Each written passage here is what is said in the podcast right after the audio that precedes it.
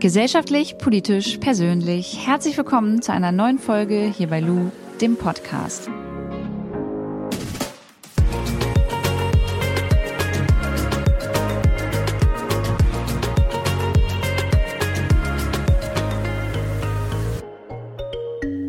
Kurze Werbung, bevor es losgeht, und zwar für die App Blinkist. Bei Blinkist bekommt ihr mittlerweile über 4500 Sachbücher zusammengefasst. Warum das Ganze? Gibt ja unterschiedliche Gründe. Ich benutze die App, weil ich ziemlich wenig Zeit habe und mich total freue, wenn ich viel lesen kann innerhalb kurzer Zeit und dadurch auch zum Beispiel ein Buch auf Blinkist zusammengefasst bekomme. Ich habe mir jetzt aktuell das Buch Das Happiness Projekt von Gretchen Rubin rausgesucht. Ich lese euch einmal vor, was da steht, wie ich ein Jahr damit verbrachte, mich um meine Freunde zu kümmern, den Kleiderschrank auszumisten, Philosophen zu lesen und überhaupt mehr Freude am Leben zu haben. Und jetzt habe ich das hier auf bei Blinkist und die App zeigt mir an, okay, Lu, du brauchst 18 Minuten, um dir die Kernaussagen einmal durchzulesen. Und dann ist das in Abschnitte unterteilt. Ihr lest diese Kernaussagen und danach wisst ihr, um was es in dem Buch geht und bekommt auch noch ja inhaltliche Zusammenhänge ähm, geschildert. Das finde ich ganz cool. Und es gibt auch zusätzlich noch die Möglichkeit, denn ich weiß, hier hören viele zu, die sagen, alles klar, Lu, aber ich möchte lieber hören anstatt lesen. Ähm, es gibt bei Blinkist auch die Möglichkeit, Shortcast zu hören. Das heißt, das Geschriebene wird euch einmal zusammengefasst und einmal vorgelesen und ihr könnt einfach nur zuhören. Finde ich ziemlich cool. Es gibt übrigens die unterschiedlichsten Kategorien, ja, von ähm, Beruf und Karriere über Wissenschaft, über Politik ist alles dabei. Und wenn ihr Bock habt, Blinkist mal auszuprobieren, auszuprobieren, dann könnt ihr das tun. Es gibt für euch 25 Prozent Rabatt auf das Jahresblinkist Premium Abo und ihr könnt das vorher erstmal natürlich sieben Tage lang ganz ausgiebig kostenlos testen. Dafür geht ihr einmal auf die Seite blinkist.de slash lu. Den Link haue ich euch auch nochmal in die Show Notes, um Blinkist nochmal zu buchstabieren. B-L-I-N-K-I-S-T blinkist.de slash Lu. Und jetzt viel Spaß mit der Podcast-Folge. Er ist Journalist und Moderator. Einige von euch werden ihn mit Sicherheit schon einmal im Fernsehen auf ProSieben gesehen haben, wenn er für Galileo in den unterschiedlichsten Ländern unterwegs ist, um über Mensch und Umwelt zu berichten. Aus seinen unzähligen Drehs ist das Buch Drecksarbeit entstanden. Jan Stremmel nimmt uns mit auf seine Reise und beschreibt, wie Menschen im globalen Süden für unseren Wohlstand ausgebeutet werden. Welche Folgen unser Konsum haben kann und was die neue Bundesregierung nun tun muss, darüber spreche ich jetzt mit ihm. Jan Stremmel, herzlich willkommen. Jan, ich sehe dich hier äh, gerade über Zoom, weil du gefühlt am anderen Ende der Welt bist. Äh, wo treffe ich dich gerade? Du triffst mich gerade in Sao Paulo. Ähm, und hier bin ich tatsächlich gerade ähm, unterwegs für einen Dreh. Und wir sind mit Arbeitern unterwegs, die hier Orangen anbauen und pflücken. Und zwar, um Orangensaft herzustellen. Und ähm, das ist eine Heidenarbeit und die mache ich ähm, gerade für vier Tage mit. Jan, erzähl uns doch erstmal ganz kurz, wie du überhaupt auf die Idee gekommen bist, dieses Buch zu schreiben und was deine Drehs für Galileo damit zu tun haben. Also ich habe tatsächlich diese, die ganzen Reisen, die in dem Buch versammelt sind, habe ich in den letzten vier Jahren alle gemacht und es war nicht sozusagen von Anfang an der Plan, daraus ein Buch zu machen, sondern es waren einfach die, die, die Reisen, die ich sowieso für meinen Job gemacht habe als, als Reporter für, für, für ProSieben. Und es kam tatsächlich erst nach und nach so diese Erkenntnis, dass, dass das alles miteinander zu tun hat. Also vielleicht für die, damit deine, deine HörerInnen sich so ein bisschen was vorstellen können, was, was der, das Konzept hinter diesen Drehs immer ist. Das ist eine Rubrik, für die ich quasi in, der ganzen Welt ähm, Jobs mitmache und am eigenen Leib erfahre, wie hart es ist, bestimmte Dinge herzustellen, die wir im Alltag benutzen, ohne drüber nachzudenken. Also ähm, wer denkt schon drüber nach, ähm, wie, seine, wie seine Unterhosen gefärbt werden? Ja, die werden halt in einer Textilfabrik in Indien gefärbt, von Menschen ohne Schutzkleidung zum Beispiel. Oder ähm, wo kommt unser Kaffee eigentlich her? Dann bin ich äh, sozusagen im Hochland von Kolumbien unterwegs und pflücke da mit den, mit den Arbeitern die, die Bohnen von Hand. Und ähm, in China sitze ich in der, in der Smartphone-Fabrik am Fließband und ähm, schraube Handys zusammen. Und das ist über die Jahre sozusagen, ähm, ist mir immer eigentlich nach jedem Dreh hatte ich ein schlechtes Gewissen, weil ich wieder gemerkt habe, dass irgendein Produkt, was ich völlig selbstverständlich nutze, irgendwie eine wahnsinnige Ausbeutung mit sich zieht und ähm, eine Ausbeutung von Mensch, von Natur, wie du gesagt hast. Und eigentlich äh, ähm, hat sich das in, in, mir so aufgestaut. Und erst als Corona dann so eine Pause mir auf, auf, aufgezwungen hat, habe ich mal überlegt, was diese ganzen Geschichten eigentlich so miteinander zu tun haben und was die verbindet und habe dann ähm, mich dafür entschieden, ein Buch daraus zu machen, um sozusagen mal so die, die besten, die prägnantesten von diesen, von diesen Jobs, also nicht die besten, sondern die härtesten eigentlich, aber die, die krassesten Erlebnisse mal so zusammenzufassen. So kam die Idee dazu. Du bist ja voll viel auf Reisen als Reporter und du hast eine Redaktion hinter dir. Was ich mich auch gefragt habe, wie wird man denn auf solche Geschichten überhaupt aufmerksam? Also du triffst da ja auch wirklich Menschen, die in Fabriken arbeiten. Also wie kommt ihr an die Leute überhaupt ran? Also es gibt eine, eine sehr große Redaktion, die extrem gut darin ist, ähm, über Kontaktleute in vielen Ländern ähm, sich da so rein zu ähm, sneaken sozusagen. Also mhm.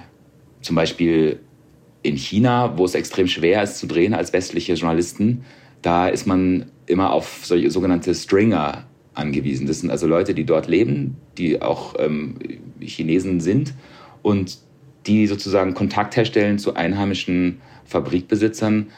In dem Fall tatsächlich auch, deswegen erwähne ich dieses Beispiel, in dem Fall mussten wir unter einem Vorwand in diese Fabriken, weil ähm, als Journalist bekommt man in China schon mal kaum ein, ein, ein Pressevisum, das dauert Monate und dann hat man einen Aufpasser, der einen begleitet auf Schritt und Tritt. Das wollten wir natürlich nicht.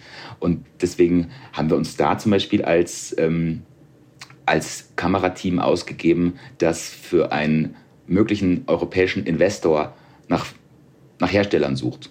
Und dann wiederum öffnen sich natürlich auch in kleineren Fabriken schnell mal die Türen und dann sagen die, ja gut, dann kommt doch mal rein und guckt euch das mal an. Also in dem Fall, ähm, das war auch sozusagen der, der extremste Fall, aber da haben wir uns wirklich als, als quasi als, ja, als Interesse, interessierte mögliche Kunden da ähm, eingeschleust. Und dann haben wir da ähm, irgendwie drei Tage gedreht und in anderen Ländern ist es wesentlich einfacher, ähm, wenn man zum Beispiel in Paraguay in einer Grillkohle, auf einer Grillkohlefarm drehen will, dann muss man da einfach nur sagen, ähm, dass man sozusagen für das Produkt wirbt. Im Grunde genommen, ne, wir, wir, wir, wir zeigen die Produkte ja dann auch im Fernsehen. Das war relativ einfach, vor allem weil das eine Grillkohlefarm war, die sich Nachhaltigkeit selber auf die Fahnen geschrieben hat. Deswegen kommt man da dann immer einfacher rein. Wenn die, wenn die Unternehmen selber eine Art grünes, ein grünes Selbstverständnis haben, dann wollen die natürlich auch zeigen, was sie machen. Und so ist es relativ verschieden. Also mal ist es, glaube ich, ziemlich einfach, an Bre, an Bre-Protagonisten zu kommen, und mal ist es ziemlich kompliziert. Aber jetzt hast du gerade gesagt, dass ihr ähm, da schon manchmal einen Vorwand braucht, um da reinzukommen. Wie ist denn das dann, wenn ihr dann da gedreht habt? Müsst ihr dann im Nachhinein aber mitteilen, hallo Leute, wir waren eigentlich äh, hier Journalistinnen, die äh, fürs Fernsehen drehen und wir äh, nehmen jetzt irgendwie das Material, was wir haben und werden darüber eine Reportage irgendwie veröffentlichen? Also in dem Moment, wo wir da, wo wir da gedreht haben, sozusagen, äh, machen wir, machen wir unser Ding.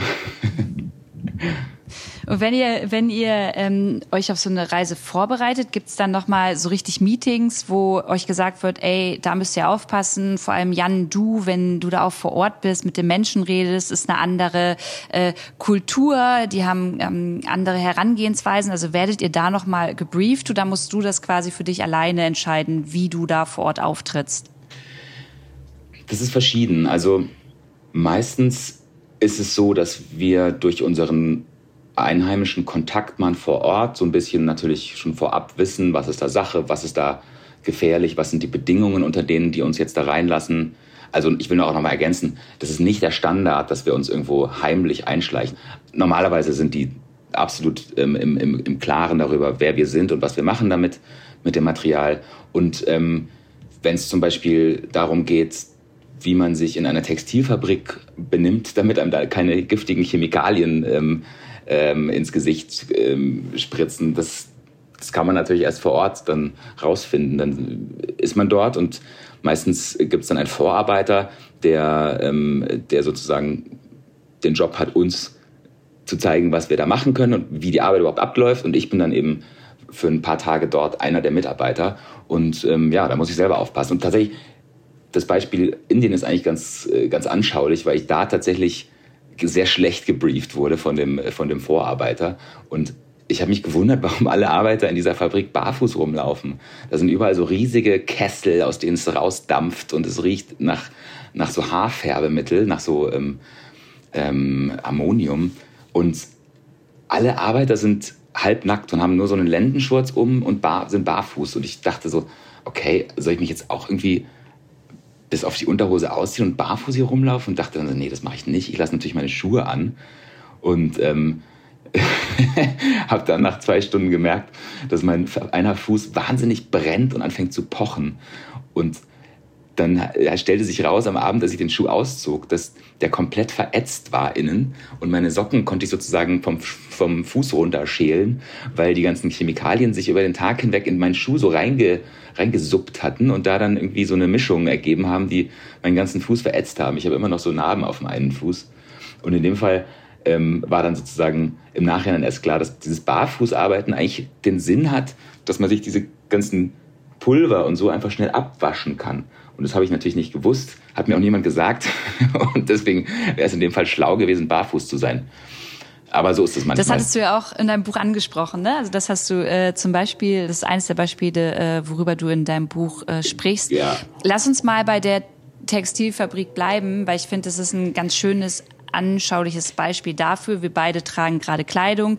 Du hattest auch geschrieben, ähm, dass du da irgendwie deine weißen Baumwolle-Unterhosen eingepackt hattest und deine fünf äh, Baumwolle-T-Shirts und so. Und eigentlich war dir äh, in vielen Momenten gar nicht bewusst, was dein Konsum in anderen Ländern eigentlich auch anrichten kann. Wie war das in dieser Textilfabrik? Also wie ist es da abgelaufen und was hast du da für dich mit rausgenommen? Man weiß natürlich längst und ich natürlich auch, dass, dass die Textilindustrie eine der äh, giftigsten überhaupt ist.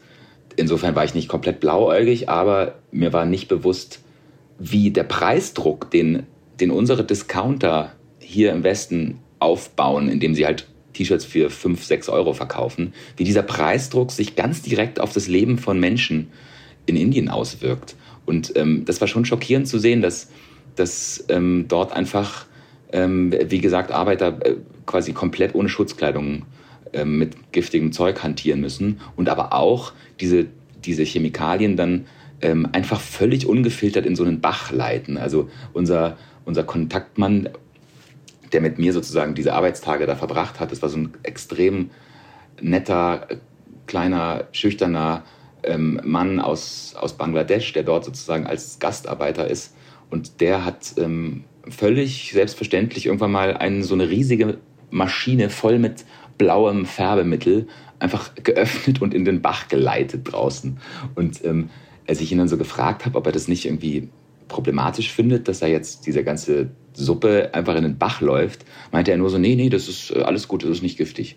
Und ähm, er wusste das natürlich nicht besser, das äh, werfe ich ihm auch nicht vor, aber es war für mich trotzdem echt schockierend zu sehen, dass ähm, einfach so gewirtschaftet wird. Und zwar eben in unserem Auftrag, wenn man so will. Also ich persönlich kaufe jetzt keine Klamotten bei Discountern, aber sehr, sehr viele Deutsche tun das natürlich. Und ja, wenn wir, wenn wir, wenn wir eben T-Shirts für 4 Euro kaufen wollen, dann, dann sorgen irgendwelche Unternehmer in Indien dafür, dass es eben auch für den Preis dann hergeht. Und das hat aber dann natürlich die Folge, dass dann nicht auf auf die Filterung des Abwassers geachtet werden kann oder dass es eben keine Schutzkleidung geben kann. Und ähm, dieser ganz direkte, ähm, dieser Zusammenhang zwischen eben Preisdruck aus dem globalen Norden auf das Leben und auf die Umwelt im globalen Süden, der war mir davon nicht so be bewusst. Wenn du darüber sprichst, ähm, dass wir oder dass es hier ja Menschen gibt, die halt auch äh, genau diese Kleidung aus dem Discounter kaufen, ähm, kommt mir immer gleich durch den Kopf oder geht mir durch den Kopf, dass ja hier oft in Deutschland es auch Menschen gibt, die eben nicht die finanziellen Möglichkeiten haben, ähm, bei einer nachhaltigen äh, Modemarke einzukaufen, um darauf zu achten, dass da alles fair hergestellt wird. Würdest du dann sagen, und das ist immer so die große Frage, wer hat denn, wer hat denn jetzt Schuld? Also sind es wir KonsumentInnen, wenn wir jetzt bei Primark einkaufen und vielleicht wirklich nicht mehr Geld haben, um unsere ganze Familie durch den Winter einzukleiden? Oder ist es die Industrie oder ist es die Politik oder ist es ein, so, so ein, so ein Zusammenspiel aus uns allen? Mhm. Das ist natürlich genau der Knackpunkt. Die Frage habe ich mir auch sehr oft gestellt. Auch beim Schreiben des Buchs, weil ich natürlich auch nicht den Leuten die sich einfach ähm, keine nachhaltige Biomode leisten können, irgendwie den schwarzen Peter zuschieben möchte. Ich glaube, es ist tatsächlich ein etwas komplizierteres Gemisch aus, aus Schuld und Verantwortung.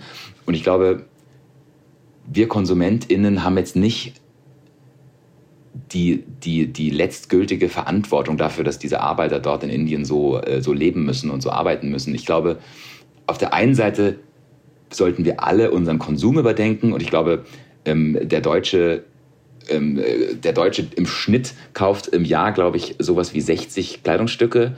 Ähm, und das ist, glaube ich, auf jeden Fall zu viel. Ich glaube, das braucht niemand. Und ich glaube, man kommt auch einfach locker mit, äh, mit zehn Kleidungsstücken durchs Jahr. Und dann hat man eben auch das entsprechende Geld, um diese zehn Kleidungsstücke vielleicht ähm, nachhaltig äh, herstellen zu lassen. Das ist der eine Punkt.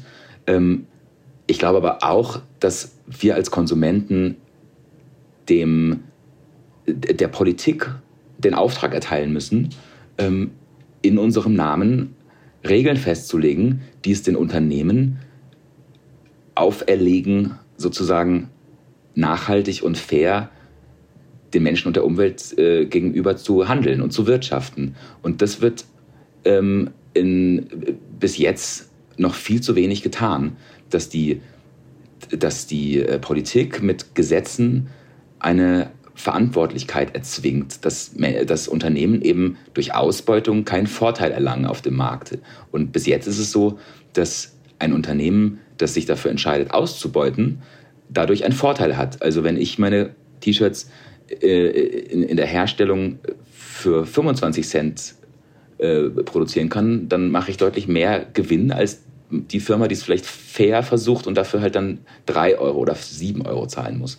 Also ich glaube, ähm, die Politik ist auf jeden Fall in der Verantwortung zu sagen, Unternehmen so und so geht das und so und so nicht, damit ein, ein, ein, ein faires, ein, ein, ein Level Playing Field herrscht für die Unternehmen.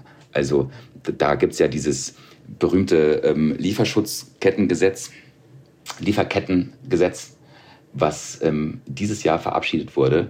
Und das war so eine Chance, ähm, einmal zu sagen, dass die Unternehmen eben ganz konkret verantwortlich sind für jeden Schritt in der Lieferkette.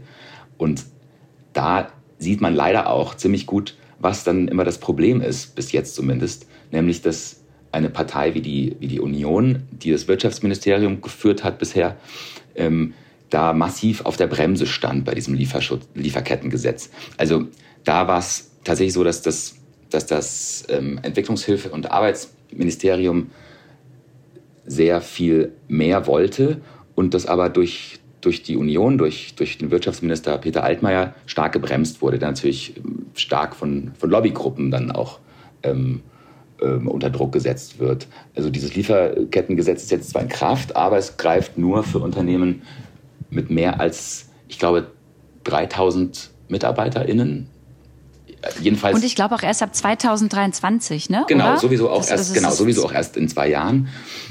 Aber ähm, das ist sozusagen ein bisschen ein, eine vergoldete Chance, sagen, sagen Expertinnen zumindest, die sich damit wirklich gut auskennen, weil damit jetzt irgendwie so ein Feigenblatt ähm, existiert für die ganz großen Unternehmen, aber die, der ganz große Mittelstand, der natürlich auch überall in der Welt produziert, der ist davon komplett ausgenommen. Und das heißt, ähm, das ist so ein Beispiel dafür, wo die Politik in meiner Wahrnehmung ihren Job nicht gemacht hat. Und dann wiederum ist es doch unser Job wiederum, ähm, uns bewusst zu machen, dass das nötig ist und dass, dass wir sozusagen als, als, äh, als WählerInnen unseren Abgeordneten äh, Dampf machen müssen, damit die dann solche, solche Gesetze in der Schärfe entscheiden und verabschieden, die nötig ist, um wirklich Änderungen her herbeizuführen. Also du siehst, es ist kompliziert. Ich glaube, wir müssen uns mehr bewusst machen, dass wir als WählerInnen am Ende die Macht haben und die Politik sozusagen dazu bringen, ihre Verantwortung da auch wahrzunehmen. Voll, bin ich total bei dir. Du beschreibst aber in deinem Buch noch einen interessanten und wichtigen Punkt, ähm, für den es auch noch keine richtige Lösung gibt. Denn es ist ja nun so, dass die großen äh, Textilhersteller ja inzwischen so ihre Vorzeigefabriken haben, in äh, die sie irgendwie dann Journalistinnen oder auch Influencerinnen reinlassen und sagen, hier guck mal, wir achten doch drauf und hier läuft alles äh, korrekt und Arbeitsbedingungen und die richtigen äh, Materialien werden hier äh, benutzt. Und dann ist es aber so, wenn man hinter die Fassade guckt, und das habt ihr ja auch gemacht, dass es Sub, Sub, Sub-Unternehmen gibt, in denen es dann halt schon wieder ganz anders aussieht, wo nämlich die Menschen dann in irgendwelchen kleinen Räumen sitzen ähm, und eben zu einem echt richtigen Hungerlohn zu beschissenen Arbeitsbedingungen da dann eben ähm, unsere Kleidung produzieren. Wie finden wir denn eine Lösung dafür, dass eben auch der letzte Punkt in dieser Lieferkette mit berücksichtigt wird? Ich glaube, dafür ist ein strenges Lieferkettengesetz nötig, was es dann eben ähm, sozusagen juristisch für die Unternehmen erforderlich macht, sich darum zu kümmern, welcher Sub-Sub-Sub-Unternehmer am Ende da seinen, seinen Arbeiter in einen dunklen Raum setzt, ohne, ohne Feuerlöscher. Also dieses Gesetz hat in anderen Ländern, wo es strenger ausgelegt ist, schon dazu geführt, dass jedes Unternehmen sich einfach komplett transparent in seine Lieferkette einmal ähm, reinsetzen muss und sozusagen wirklich gucken muss, wer, wer, wer an allen kleinen Stellschrauben macht denn was. Und sobald dieses Unternehmen einmal da reingeguckt hat, weil es eben die Verantwortung hat, in dem Moment wird das alles plötzlich klar. Da wird sozusagen einmal der Deckel hochgehoben von diesem, von diesem äh, schwer zu durchschauenden äh, Topf, in dem die ganzen kleinen Zulieferer sitzen. Und dann wird da einmal so Licht reingelassen. Und wenn das einmal passiert ist, dann kann man ja relativ gut auch ähm, Standards vorgeben. Und dann kann man ja zum Beispiel auch theoretisch sagen, ähm, wir finden jetzt irgendeine Art von eine Art von Standard ähm, Abstufung, an der der Konsument zum Beispiel ganz klar ablesen kann, was ist auf der langen Reise dieses Produkts alles so passiert. Dann, also ich könnte mir zum Beispiel vorstellen, dass man wie so eine Art Lebensmittelampel für Ausbeutung und für Umweltfreundlichkeit erfindet und verpflichtend macht für zum Beispiel für Klamotten, aber auch für alle möglichen anderen Produkte. Und dann sieht man eben auf dem äh, Label schon auf den ersten Blick, dass es vielleicht eine rote Ampel hat, weil da eben 17 verschiedene Subunternehmer ähm, dran beteiligt sind und da eben Mindestlöhne umgangen werden oder irgendwelche Umweltstandards nicht so ganz eingehalten werden. Oder im Umkehrschluss sozusagen auch Unternehmen sich damit brüsten können und damit werben können, dass sie auf ihrer Lieferkette sich extrem fair verhalten. Also das ist ja auch eine große Chance für Unternehmen. Ich glaube, sehr, sehr viele Unternehmen waren auch für die Lieferkette, für das Lieferkettengesetz, weil sie schon seit langem fair arbeiten und fair wirtschaften. Und die haben ja bis jetzt einfach immer einen Nachteil dadurch gehabt, dass sie, dass sie sozusagen die Deppen sind, die darauf achten, während die gewissenlose Konkurrenz äh, viel mehr Geld macht. Und ich glaube, viele Unternehmen könnten das auch als Chance begreifen und sagen, hey, wir haben eine faire Lieferkette, lasst uns damit ganz offensiv Werbung machen. Und dann, mhm. ähm, dann dreht sich die ganze Geschichte. Jetzt reden wir natürlich hier auf sehr politischem Niveau. Wie war denn das, wenn du dann da unterwegs warst und mit den Menschen einen Tag lang ähm, zusammenarbeiten durftest? Waren die in gewisser Weise eher stolz darauf, dir das zeigen zu dürfen? Oder ähm, hast du da so ein bisschen gespürt, hey, ähm, die haben auch ein bisschen Hoffnung, dass ich das jetzt mit irgendwie in den globalen Norden trage und darauf aufmerksam mache, dass es hier eigentlich recht beschissen läuft? Das hat mich tatsächlich auch überrascht.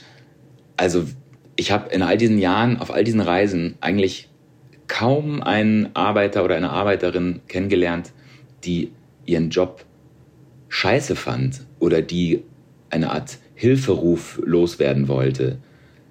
Die waren alle durch die Bank stolz darauf und froh, diesen Job zu haben und ihn mir zu zeigen und ihn mir beizubringen. Also ich erinnere mich, selbst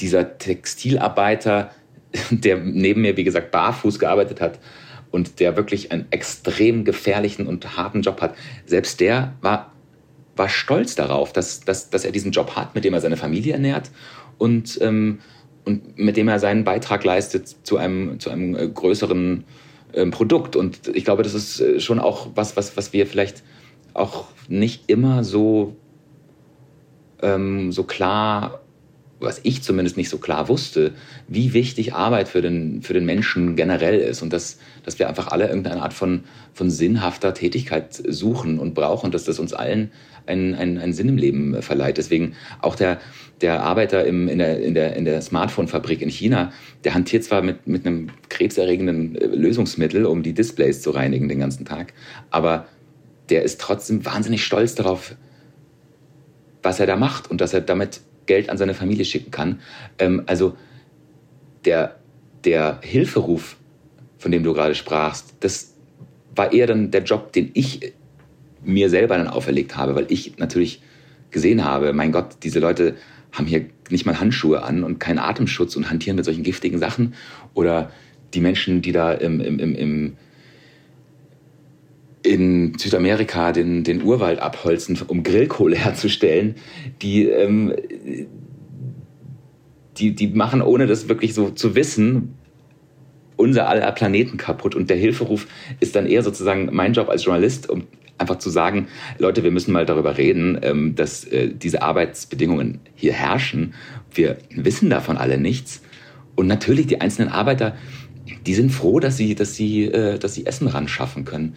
Und die wissen im Zweifel wahrscheinlich auch oft gar nicht so ganz genau, wie giftig das Zeug ist, mit dem sie da arbeiten. Das war immer so ein Zwiespalt für mich. Sagst du das auch im Nachhinein dann nicht, Jan? Was, was sage ich im Nachhinein nicht, meinst, meinst du?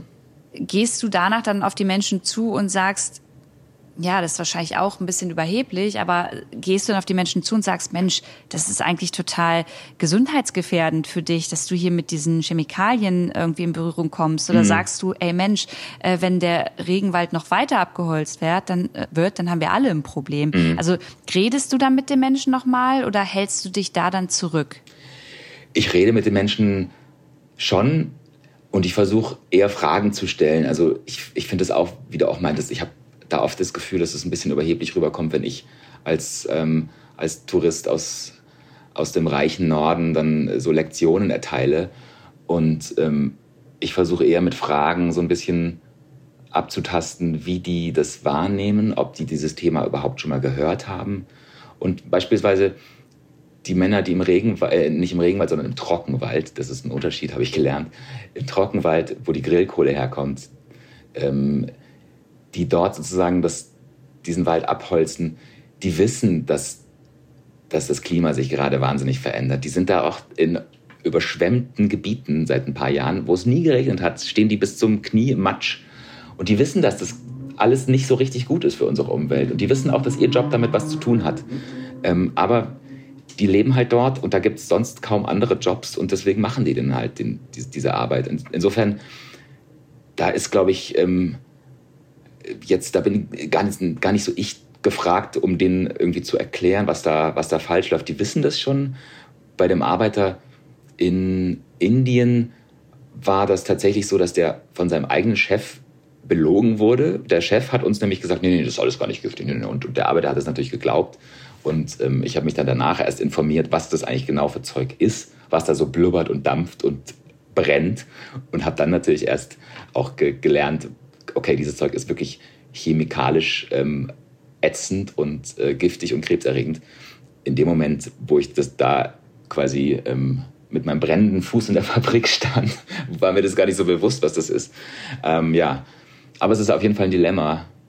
Total. Ja, verstehe versteh ich total.